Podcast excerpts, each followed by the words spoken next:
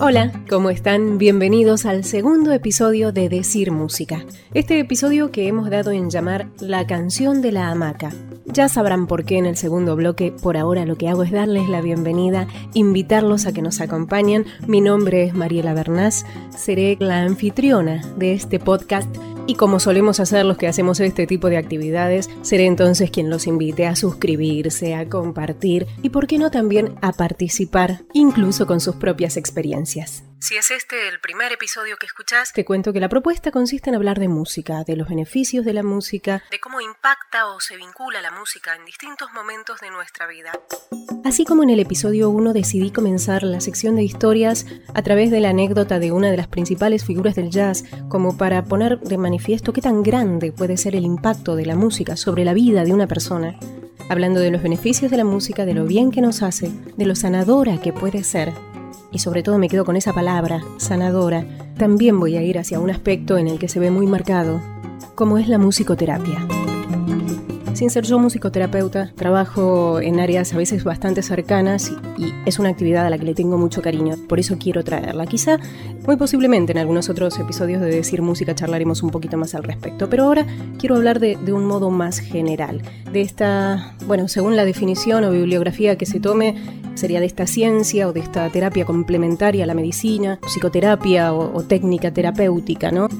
Esta disciplina, llamémosla así, englobando las diferentes miradas, tiene claramente un objetivo diferente al de aprender a tocar un instrumento o aprender a cantar o aprender a componer música, disciplinas digamos relacionadas con la educación musical o con el aprendizaje musical propiamente dicho. En ambos casos sí estamos hablando siempre de la música como lenguaje, como medio de comunicación, pero se persiguen distintos objetivos. En el caso de la educación musical se usa como un fin en sí mismo, porque el objetivo es claramente aprender a ejecutar, dominar la técnica del instrumento. Paréntesis. Lo que no quita que tenga muchísimos beneficios cognitivos, creativos, artísticos, motrices, espirituales. Digo, más allá de todos los beneficios que pueda traer el aprender música, con la musicoterapia en realidad el objetivo es producir cambios o generar estímulos desde el punto de vista de la salud o del desarrollo de la persona. Pero no quiero anticiparme mucho más, porque en realidad lo que quisiera es hacer un pequeño recorrido, si quieren histórico, pero muy abuelo de pájaro, para luego definir si la musicoterapia como tal, y dado que en realidad es un poquito una disciplina bastante reciente, tener en claro a qué nos referimos cuando hablamos de ella. Decía que iba a remitirme a la historia y en la historia me remito bastante atrás, a la prehistoria de hecho. Tratemos de recordar, quizá pensando en las culturas que actualmente todavía mantienen un mayor contacto con la naturaleza, de qué forma generalmente se mm, realizan las curaciones si no es precisamente a través de ritos mágicos y religiosos que incluyen muchas veces cánticos, percusión. Sí, la música ya estaba presente dentro de los rituales del hombre de hace muchísimos, muchísimos años atrás. Entonces ya quizá cierta conciencia de que la música entraba en vibración, entraba en conexión con la gente, existía, ¿no? Digo, dejo la notita colgada ahí y me corro hacia los griegos. Platón, por ejemplo, en la República menciona la importancia de la música en la educación de los jóvenes, así que allí también tenemos una conciencia de incluir lo musical. Tenemos periodos históricos como, como la Edad Media, el Renacimiento, el Barroco y demás, pero vamos a ir directo al siglo XVIII, porque es allí donde se empiezan a estudiar los efectos de la música sobre los organismos de modo consciente. Pero recién en el siglo XX, cuando para la Segunda Guerra Mundial, voluntarios, que no eran necesariamente ni músicos ni terapeutas, se acercan a los hospitales llevando música a los enfermos, a los heridos, para tratar de alegrarlos. Y hago otro paréntesis, se me ocurre también pensar en Patch Adams con lo que luego sería el movimiento de los payamédicos, llevando alegría a aquellos que están en una etapa de curaciones, ¿no? Bueno, con la música pasa lo mismo. Hacía que, según observaban las enfermeras y los médicos, muchos de los pacientes tuvieran una recuperación muchísimo más rápida y muchísimo mejor. Y allí entonces es donde se empieza a considerar seriamente esto de que en la música debía haber algo que afectaba o que impactaba sobre la salud. Y unos años después se empiezan a crear a partir de las investigaciones asociaciones que se focalizan en este tipo de efectos, que comienzan a estudiar de qué modo se pueden potenciar, qué efectos son los que realmente se pueden estar eh, logrando a partir de qué tipo de estímulos, ¿no? Se crea una Federación Mundial de Musicoterapia y esta federación presenta a la Organización Mundial de la Salud una definición que es la que quiero compartir con ustedes para que nos llevemos entonces ya sí, de modo acabado, a qué se dedica la musicoterapia, qué persigue y cuáles son sus objetivos.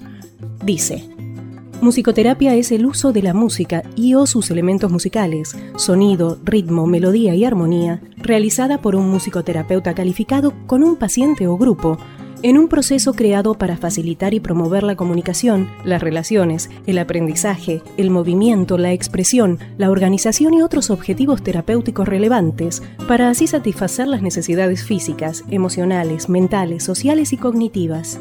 La musicoterapia tiene como fin desarrollar potenciales y o estimular las funciones del individuo de manera tal que éste pueda lograr una mejor integración intra y o interpersonal y consecuentemente una mejor calidad de vida a través de la prevención, la rehabilitación o el tratamiento.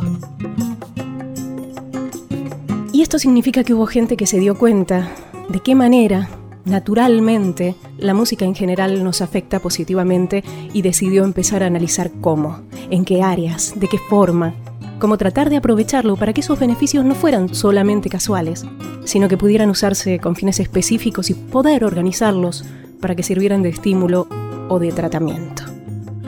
Ese era el objetivo de traer este tema para comenzar el, encuentro de hoy. En definitiva, para llegar a este punto, se partió de la observación de que la música tiene efectos sobre nosotros y nos moviliza de muchas formas. Algunas de ellas quizá vayan apareciendo y haciéndose visibles en estos episodios. Así como en el episodio 1 la historia que contábamos era de una primera figura de la música, también les decía sobre el final que estoy convencida de que no es necesario ser una gran personalidad para tener una historia que contar que se relacione con ella.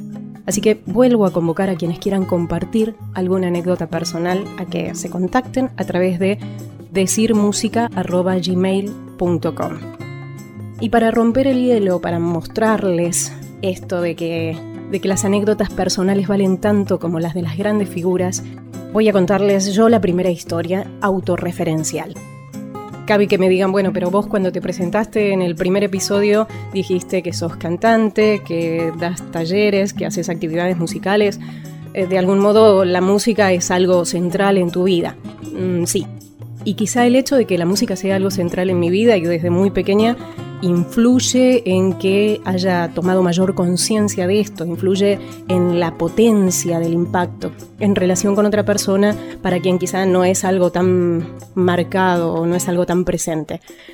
Pero precisamente para demostrarles que no es tan así, la anécdota que les voy a contar, si bien por supuesto está basada en la música, no nos va a llevar a algo musical de mi vida futura. Todo lo contrario, en realidad va a conectar con otra de mis actividades. Así que, como verán, Seguro que ustedes también tienen historias de estas esperando ser despertadas en su memoria. Ya sea que nos la cuenten o no, que se tomen ese ratito para conectar con ellas, ya me pone contenta. Podés escuchar Decir Música en plataformas como Spotify, SoundCloud, iVoox o Evox, Spreaker, Anchor. O bien acceder a través de mis redes sociales o mi web. En Facebook, Mariela Bernás en Instagram arroba mariela.bernás o www.marielabernás.com.ar. Seguimos con más. Decir música. Los invito a venir conmigo a diciembre del 83. No recuerdo muy bien si era Nochebuena o fin de año, pero habíamos ido a pasar con la familia esas fiestas a la quinta de un tío. A unos metros de la casa había unas hamacas y a mí me gustaron desde siempre las hamacas, así que si la buscabas a Mariela, estaba en la hamaca.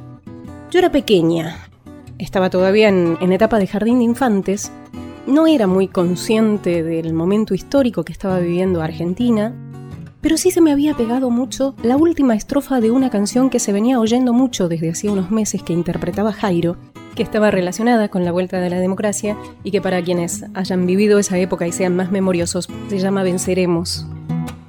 Por alguna razón, aquella noche, Cuando fui a la hamaca, tenía esa canción muy presente y comencé a cantarla. Estuve como un par de horas, según cuentan, sentada en la hamaca repitiendo esta estrofa que era la única que recordaba de la canción. En la quinta del lado había a su vez también una familia y había un par de chicas que tenían mi edad también. Había sido tan, pero tan, pero tan insistente que en algún momento se cruzaron, vinieron a la quinta conmigo, se pusieron en las hamacas y cantaron la canción que sin duda si no la conocían antes, seguro que a esa altura ya la habían aprendido. Además, cuenta la anécdota familiar que, ya de vuelta en casa, a la noche siguiente mis padres escuchan a alguien que hablaba en mi habitación, se acercan y estaba yo sentada, pero completamente dormida, cantando aquella estrofita nuevamente como si estuviera en la hamaca. Pasaron muchos años. De hecho, aquella chiquita que apenas iba a jardín de infantes estaba prácticamente por terminar eh, su secundaria. Había decidido estudiar ciencias de la comunicación en la UBA. Me había inscrito. En las charlas previas nos recomendaban que tomáramos contacto con los medios de comunicación, que tratáramos de acompañar el estudio con la experiencia práctica. Mi búsqueda al inscribirme en ciencias de la comunicación tenía más que ver con lo gráfico, a mí siempre me gustó mucho escribir.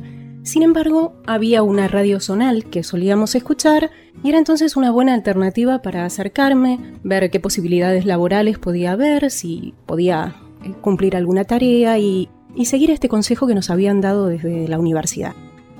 Pero lo cierto es que Creo que dar ese paso de, pasar de oyente a, partícipe me asustaba bastante.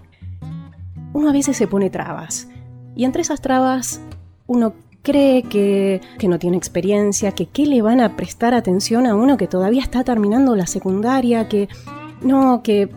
En fin, pasaba muchas veces por la puerta de la radio, miraba hacia adentro como esperando a que alguna luz me indujera, si se quiere, y me animara a hablar, pero lo cierto es que no me animaba.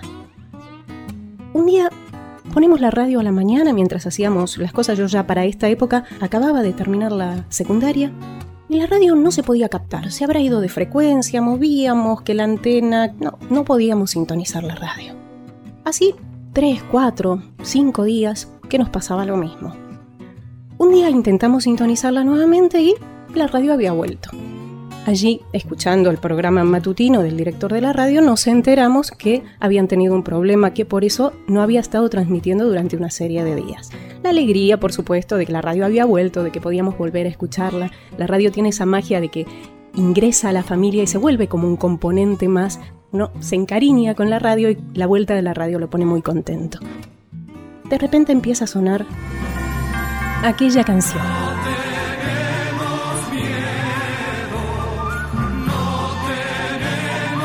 Que dicho sea de paso, quizá por estar muy relacionada con un momento histórico en particular, no había vuelto a escuchar durante muchísimos años.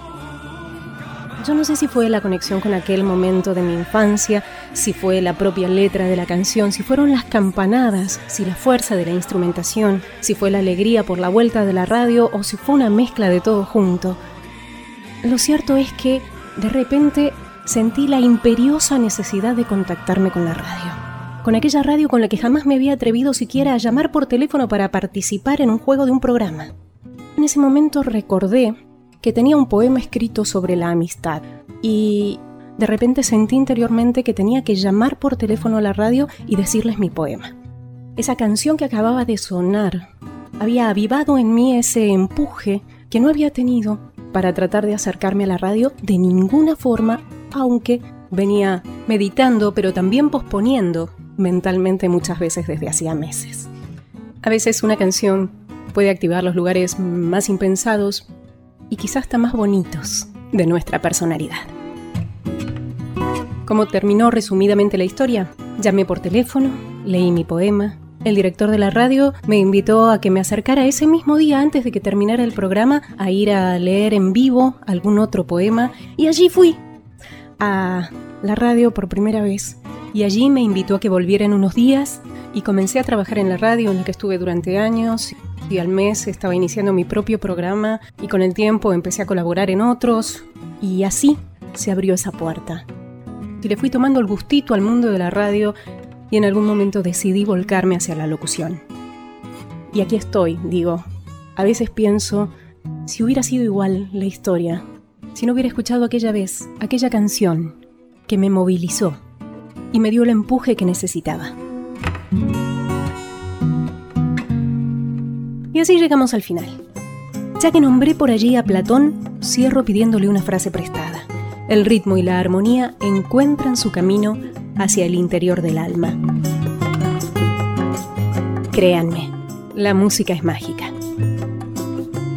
Beso musical y hasta el próximo episodio.